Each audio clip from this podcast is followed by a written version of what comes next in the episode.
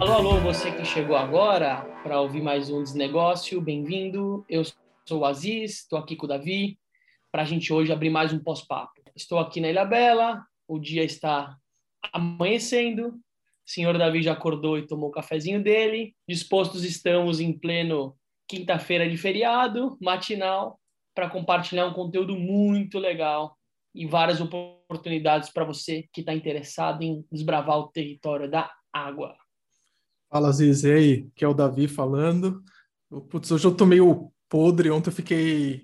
Fui dormir tarde, dormi no sofá, mas estou animado aqui para a gente bater um papo e a conversa que a gente teve com a Manu foi muito legal. A Manuela Kutz é CEO e sócia da é, Purificadores Europa, uma empresa incrível, assim, uma empresa de 37 anos, e tem que tem uma história muito legal, uma história de superação pessoal dela que a gente acabou nem entrando e eu até preferi que a gente não entrasse no durante o papo e, e tem muita coisa legal também relacionada com é, com o jeito que ela pensa a empresa, do jeito que a empresa é tocada e também várias oportunidades dentro do universo da água que eu acho que vale a pena te dar um bater um papo aqui hoje.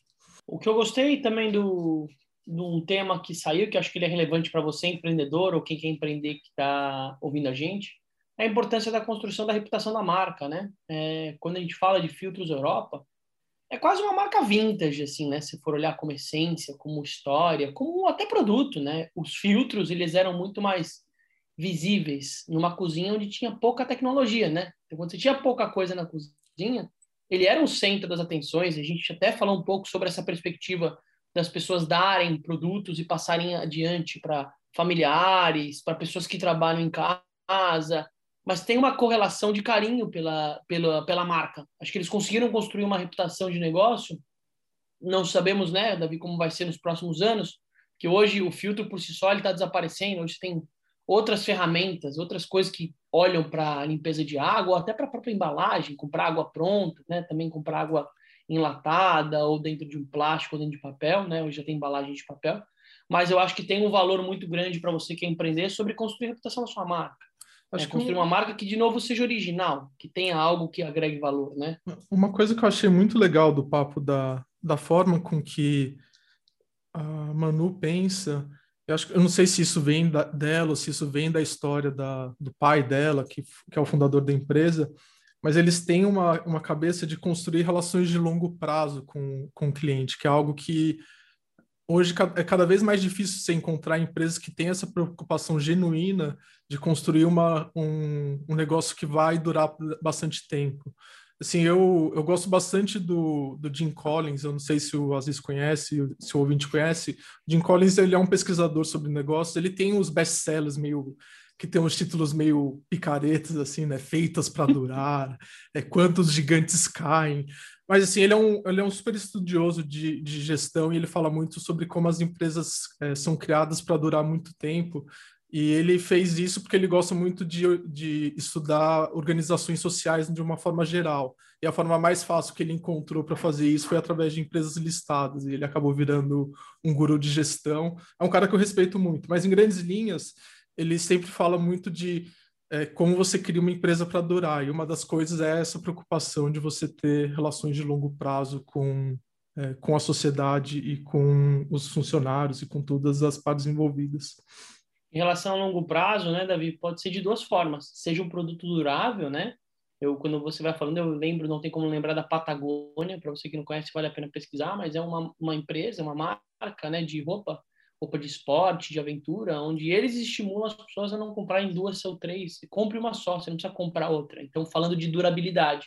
A Manu trouxe uma coisa legal, que é a importância do serviço também, como fidelização, né? Por mais que a Filtros Europa ela é genuinamente uma marca de produto, cara, a gente produto é commodity. Filtro vai ter de todos os tipos. A gente falou um pouco sobre as, os filtros alcalina, os filtros mais compactos, os mais baratos, mas a ideia do serviço é como eu agrego valor. Então, sei lá, tem um projeto na minha geladeira. Ela falou, quanta gente pede filtro para instalar dentro de uma geladeira, ou eventualmente num prédio, ou eventualmente com alguma dúvida técnica, ou até numa melhoria, né? Uma coisa que acontece é a água, ela vai evoluindo.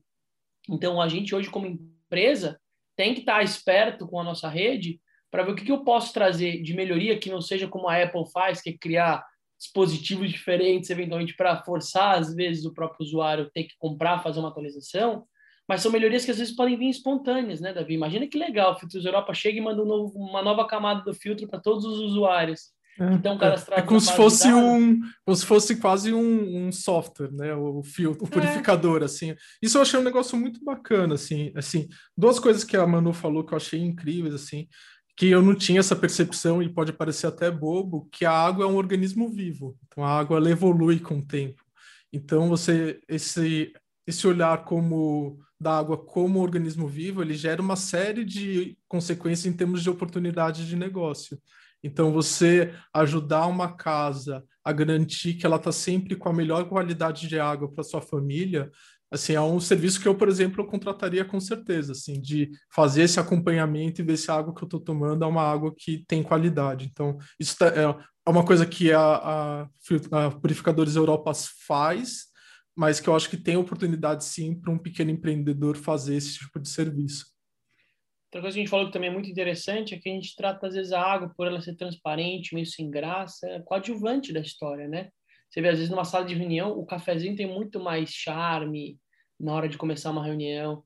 E a gente falou um pouco de como trazer o protagonismo para a água, né? A água é um elemento chave, acho que de muitos negócios. A grande maioria dos negócios, de alguma forma, eles se correlacionam, seja numa cozinha, seja na indústria, seja no agronegócio, seja nos próprios escritórios, né? Você está comprando garrafa plástica, gente? Comprar garrafa plástica para jogar no lixo e para poluir, ela falou até do ciclo vicioso, né? Não é o rio Tietê que fede, é a gente é, é que gente. fede. Cara, isso é muito forte, porque o, acho que tem um, tem um insight legal ali que vale a pena a gente fotografar, que as mudanças que a gente quer ver fora elas começam por movimentos internos, né? Então, o simples fato realmente de você ficar, pô, tô comprando garrafa de água de plástico, será que não tem uma outra forma de oferecer uma água que não agrida minimamente? Porque se o mínimo mínimo, né, Davi, isso soma, e aí vira o problema que a gente tem, né? Então, acho que tem um exercício de como a gente traz, para você que está ouvindo, seja você executivo, seja você que está empreendendo, como a gente traz mais relevância e mais protagonismo para a água que a gente consome, dentro dos espaços de trabalho. Acho que aí tem oportunidade de fazer negócio também, né, Davi? Coisa que às vezes as pessoas não estão olhando, né?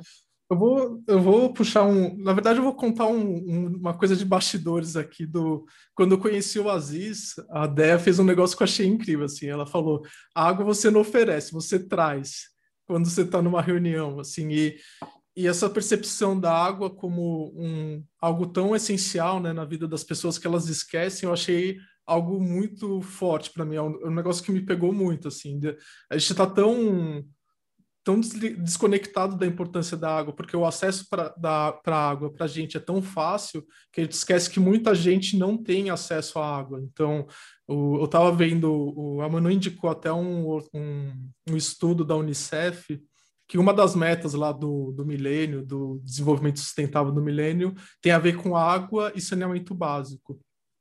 E a gente esquece que tem famílias que a mulher acaba andando quilômetros para conseguir água, e boa parte do peso disso da familiar acaba caindo na, na mulher e nas crianças. Imagina o impacto disso na geração de renda da família, é, na qualidade de vida da família como um todo, e o tanto de oportunidades de negócio que tem em torno disso, de você conseguir prover água de qualidade para pessoas que estão numa situação de vulnerabilidade, assim.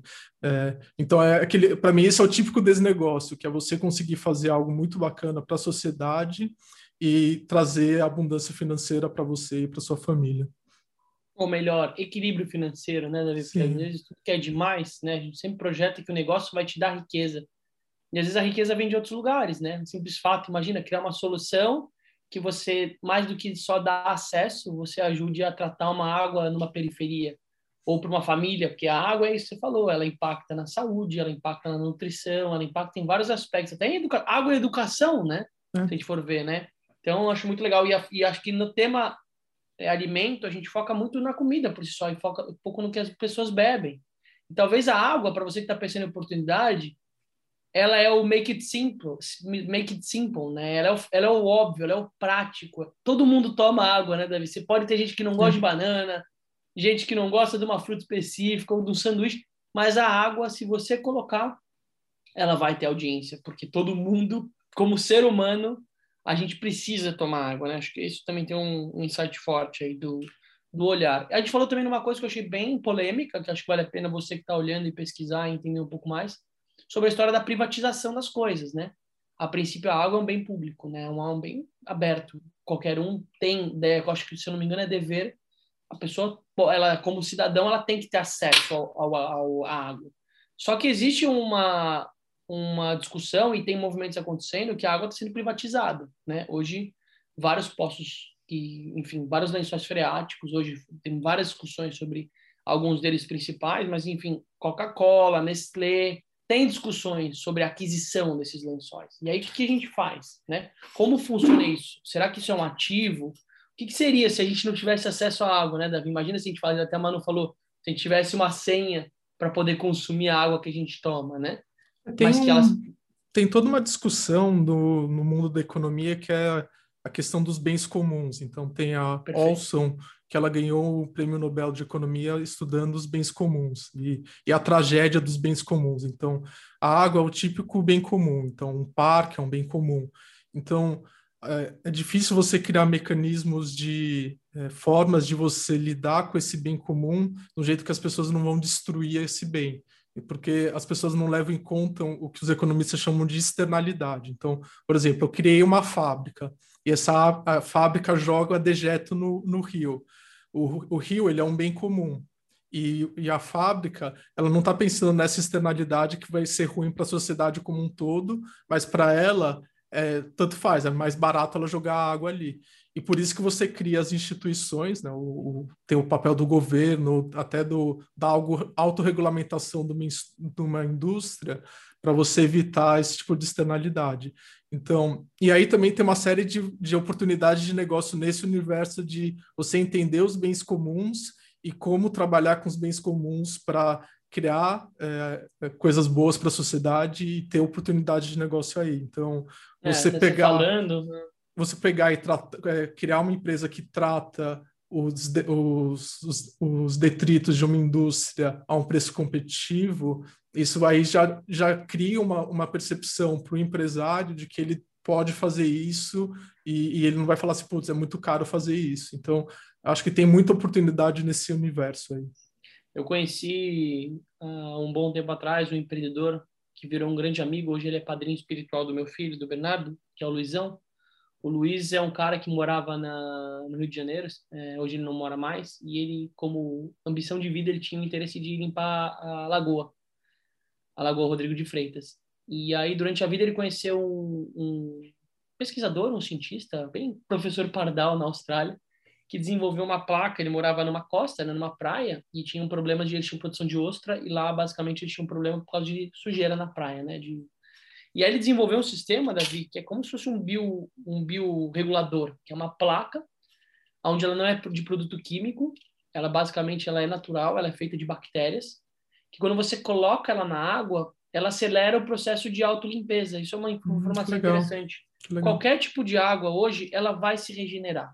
Talvez ela se regenere daqui 100 milhões de anos, sei lá, o Rio Tietê, mas o exercício dessa placa é quando você coloca ele, seja num aquário, seja numa baía, seja em qualquer lugar, numa lagoa, ele, ele acelera em milhões de vezes a própria evolução, porque é o que o Davi falou, a água é um organismo vivo. Se ela vira estéreo, né, se ela morre, aí é uma outra coisa, mas a água que a gente convive, ela tem, ela é viva, ela tem bactéria, né? E bactéria, né, gente, a gente já sabe, não é necessariamente nociva. A bactéria por si só, ela é um autorregulador daquilo. E o Luizão começou a. achou essa placa, ele trouxe para o Brasil, Davi, e ele teve um grande desafio, principalmente no mercado público, que é a desconfiança das pessoas, cara. Você vê que loucura? É um negócio tão óbvio, é tão mágico, o negócio faz tão bem, foi validado no mundo todo, mas o desafio no Brasil, não só a corrupção, que a corrupção a gente vai falar de outros assuntos, não quero nem trazer esse aspecto, mas é, não, será que isso limpa mesmo, cara? Não, pera lá, isso está muito barato, cara. E até hoje a O2 Eco, que é a empresa dele, está indo super bem, mas é isso. O desafio de você entrar em lugares é, que sim, deve ter muita inovação por aí. Mas por que, que elas não estão se espalhando tão rápido, né, Davi? Por que, que a Lagoa Rodrigo de Freitas continua poluída? Porque o plano de limpeza dos principais rios, rios da cidade, né? Pô, o rio da cidade, qual que é o interesse dele será? Será que é limpar mesmo, Davi? Se limpar, onde que a gente vai jogar o nosso esgoto? Pois o é. buraco normalmente está mais embaixo, né? Não adianta você pensar, para você que está pensando numa solução de água de limpeza, é como o Davi falou, a gente precisa olhar o que está jogando lixo por trás. Se você ficar num negócio paliativo, você pode até gerar uma receita recorrente ali que a gente falou. mas você não vai estar tá criando, você não vai estar tá resolvendo um problema maior, né? Então acho que tem um ponto. Você tem, trazer o exemplo do Luizão. Tem um problema no geral, assim, com, da gente como sociedade, como ser humano, na verdade, que tem o negócio do é, do pensamento de grupo, do pensamento de manada. Então, é, é, a velha história do, da paleta mexicana. Então, o cara vai lá, monta a paleta mexicana e sai um monte de gente fazendo uma paleta mexicana. Aí tem o negócio do. Eu não sei por que, que acontece com sorvete, que sorvete tem um monte de moda, assim, né? Teve iogurte, moda... né? Sorvete, é, o iogurte. Coisa Aí teve o sorvete italiano, aí teve o sorvete. Enfim, cada hora eles inventam uma moda nova com sorvete. Mas e, e, também isso acontece também no próprio no mundo do, da inovação. Então, ah, qual que é o, a, a, a modinha? É fintech. É, aí agora não é mais fintech, é proptech, né, de coisas relacionadas com o mercado imobiliário. Aí também agora está uma onda nova da moda que é insurtech, que é, é tecnologia para seguros. Então tem travel tech, é, viagem. E, e assim, aí tem as indústrias da moda, né? Fintech estava muito na moda agora todo de PropTech está na moda. E, e, a gente esquece de olhar mercados que são tão legais e tão, tem tantas oportunidades quanto qualquer outro, porque eles não estão na moda. E a água, para mim, é o típico caso que a gente conversou bastante com a Manu. Então, você pega é, menos de 1% do investimento em venture capital vai para esse tipo de, de capital de risco, né, que é o dinheiro que vai para quem quer criar negócios inovadores vai para o setor de água, sendo que é uma indústria de 600 bilhões de dólares anuais, sabe? É, é, bizarro você pensar nisso, que não tem inovação nesse setor. Ou que a inovação que tem, ela não é o sexy o suficiente para receber investimento de capital de risco, o que eu acho bem bizarro, se você for pensar. E, e que, na verdade, para mim é ótimo. Assim, se eu fosse um empreendedor, seria exatamente para esse tipo de indústria que eu olharia. Eu não iria para as indústrias da moda. Que uma, uma vez que a indústria é a indústria da moda, o cara provavelmente já está trabalhando nessa indústria há três, quatro anos, quando ela virou moda. Ou cinco anos. É. E aí você vai entrar na hora que já é muito difícil você criar algo realmente relevante naquele mercado faz todo sentido, Davi. Até um questionamento você falando é: será que a água ela vai ser uma onda? Vai ser moda ou ela vai vir para ficar, né? Porque também tem esse exercício. Tudo bem, ela não entrou ainda, né? Então talvez você que está ouvindo realmente é uma oportunidade de você empreender algo. Não é porque não tem investidor olhando, não é porque não tem concorrente que o mercado é ruim, né? Tem um exercício também que as pessoas usam muito isso como uma métrica de, de desempenho de uma empresa. É, deixa eu ver o, o market share, né, que é a palavrinha. O que, que você tem? Cara, às vezes não precisa ter. Isso é um olhar do, né, que falam oceano azul, oceano vermelho. Tem vários livros e várias teses que falam, mas o exercício que a gente tem aqui, sim, é um problema complexo, né? Não é tão simples entrar nesse mercado, é, mas tem oportunidade. Totalmente, Davi.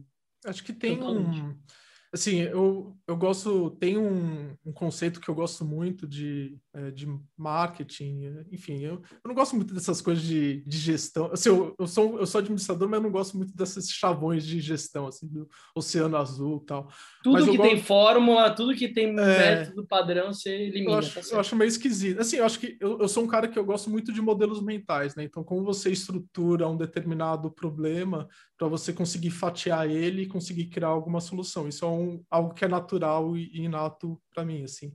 Mas tem um, um conceito que eu gosto muito que você a partir do momento que você quer criar uma, uma empresa, você não necessariamente precisa competir no mesmo mercado que as outras, você simplesmente cria uma nova categoria. Então, vamos dar um exemplo.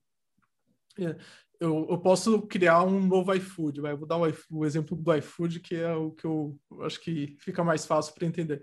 Eu, eu, posso tentar competir com o iFood, que vai ser muito difícil, mas eu posso criar, por exemplo, um iFood é, focado em vegetarianos.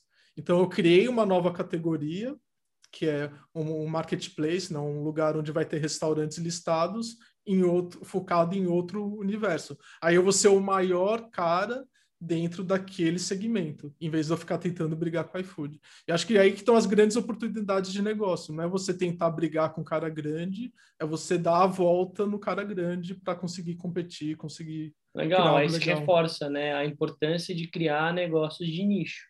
O negócio de nicho não é só pela oportunidade, né, Davi? É pela facilidade que você vai ter de direcionar o seu discurso para aquele público, né? Então, a, qual é a chance do Davi acertar na mensagem para um iFood vegetariano com comidas feitas direto dos produtores. Cara, a chance dele acertar a linguagem, achar as melhores parcerias, identificar onde está o público dele é muito maior. Então, às vezes é importante, sim, começar um negócio olhando para nicho. Para você que está olhando e pensando, não, vamos pegar um, um público grande, porque eu vou ter mais chance de vender, isso é um mega perigo, né? Uma coisa que eu gosto muito de ressaltar para você que está olhando para uma possibilidade de empreender via franquia, tome muito cuidado. Primeiro, porque a franqueadora ela sempre vai mostrar as informações que ela quer. Ponto. Segundo ponto que a gente fala é que o modelo ele já está padronizado, ele já é um modelo standard. Você vai ter menos flexibilidade para se adaptar. A gente está vivendo uma pandemia, né, David? Como que a gente tem certeza do que vai acontecer daqui a seis meses? Então tome muito cuidado para isso, sabe? E o exercício é que um modelo de franquia ele é um modelo que foi feito para ser replicado em diferentes lugares. Logo, o nível de personalização dele é baixo. A gente precisa tomar muito cuidado isso, né? Cada vez mais a gente vê as empresas precisam olhar para a experiência de usuário, para a customização. A Manu falou muito disso, o serviço, o atendimento, o carinho. Parte do seu time é a extensão da sua marca, do seu posicionamento. Se você vai fazer uma, vai montar uma empresa de limpeza de piscina, hora ou outra a gente traz, né, Davi? É, não adianta você botar um cara lá para limpar a sua piscina, por mais que você tenha uma tecnologia, um aplicativo, um preço competitivo e ainda dê de graça todos os produtos, o cloro e tal, que não fazem mal para o meio ambiente, se a pessoa que está ali na pronta é uma pessoa, às vezes, desagradável, mal preparada, tem que olhar com muito cuidado na hora de comprar um modelo pronto.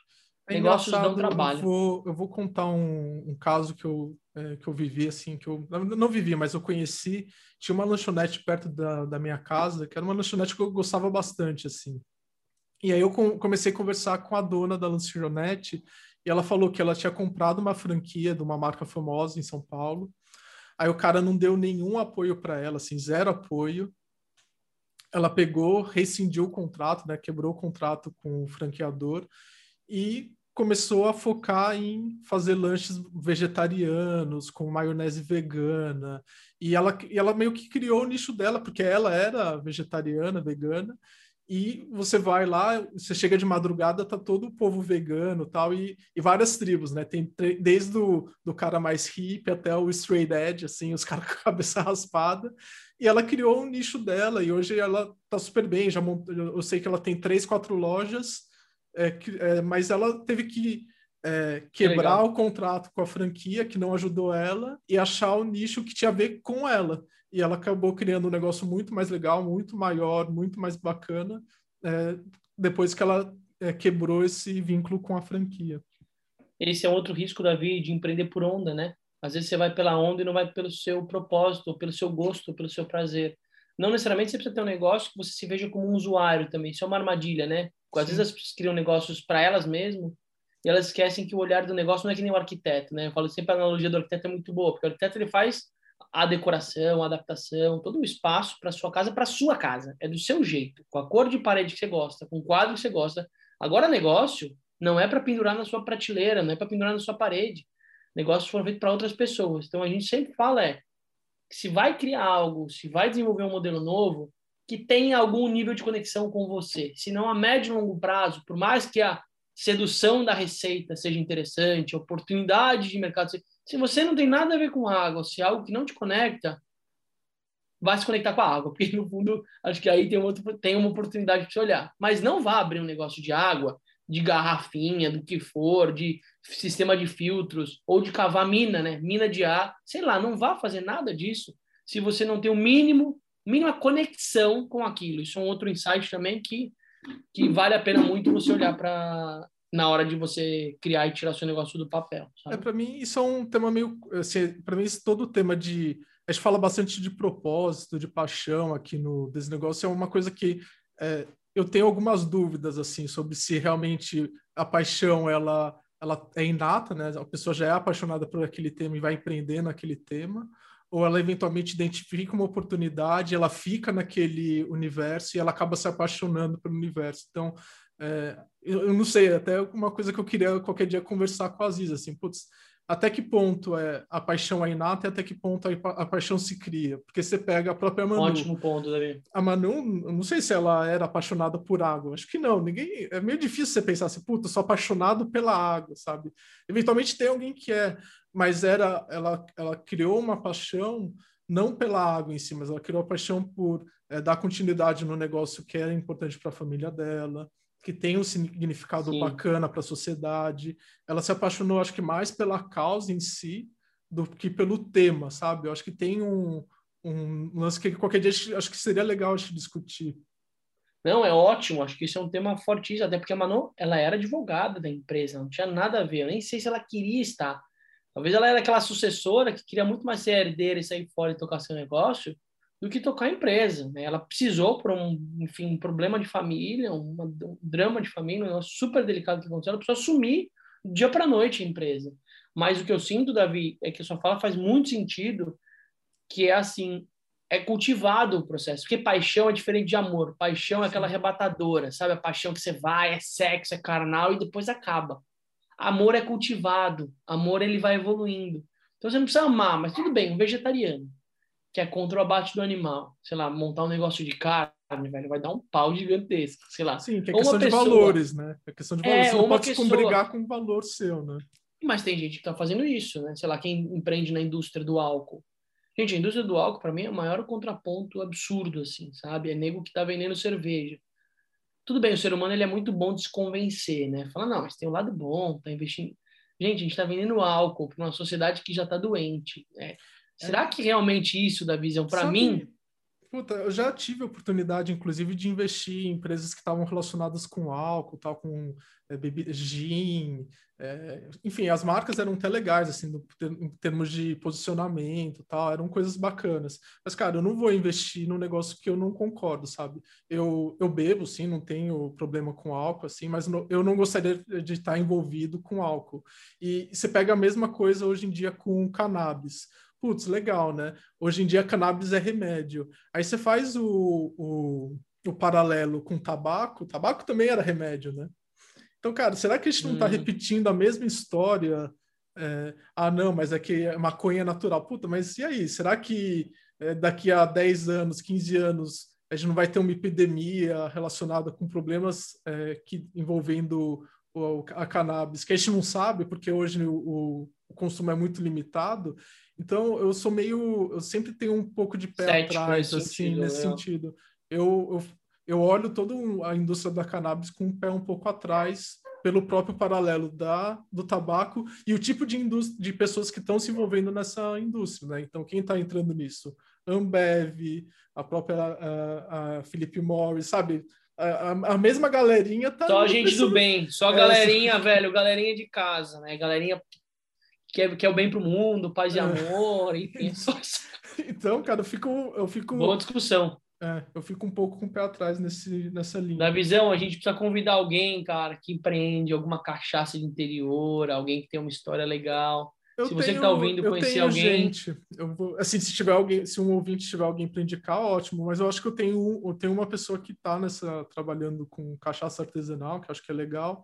E eu conheço algumas pessoas que estão no ramo de, de cerveja também, com propostas legais. Assim, eu não, também não quero demonizar, o, sabe? Ah, não, isso é totalmente de mal. Acho que tem sim um espaço para isso, é, mas claro. tem que ter alinhamento com seus valores, acho.